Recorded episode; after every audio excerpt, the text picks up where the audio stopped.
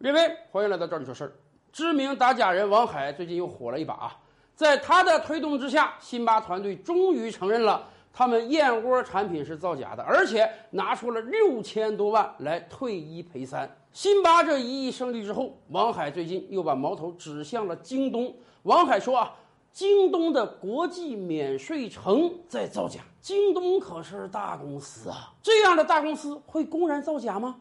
而且京东免税城，据我了解已经存在好几年了，它是怎么造假呢？我们跟大家分析一下。王海这次说京东的造假，并不是说京东国际免税城中卖的货品是假的，而是说它的宣传方式是造假。为什么？王海说，什么叫免税？京东，你要搞清楚免税的概念。免税指的是我们在海外购买的产品拿到国内之后，由于是你个人自用，在一定的金额之内，你是可以免交我国海关要收的关税的，给你省了一些钱的。而且，经常出国旅游的朋友们也知道，到哪儿去买免税品呢？哎，你在国外的商场买的产品，海关不征你税，这个算是免税的。同样，你还可以到各种的免税店中去购买，比如说。在飞机航班中，空姐可能给你推销免税品。回国之后，很多城市都建有各种各样的免税店，但是这种免税店即便建在繁华的市中心，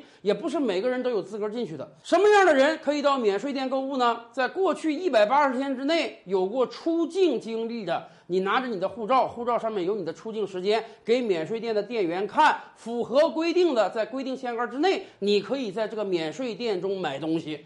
如果你在过去一百八十天之内没有出境，对不起，你去了这个免税店，你买不了东西。那么，京东国际免税城是怎么一回事儿？它是免税店吗？需要有出境经历才可以去买吗？不是的，咱们每个买过东西的人都知道，你去他那个京东国际免税店，你是可以随便挑选物品的，你不需要告诉他我在过去一百八十天有没有出境经历，你只要在购物的时候提交上你的名字和身份证号就可以了。其实，京东给你提供的是跨境购物的服务，你人没有出过国，但是呢，你可以在网购平台上。直接购买境外的产品，然后人家给你邮寄到家。这种产品由于是跨境直接交易，所以也免除了部分的关税，而且每个人每年有一定的免税额度。因此我们在购物的时候，人家都要填写你自己的身份证号。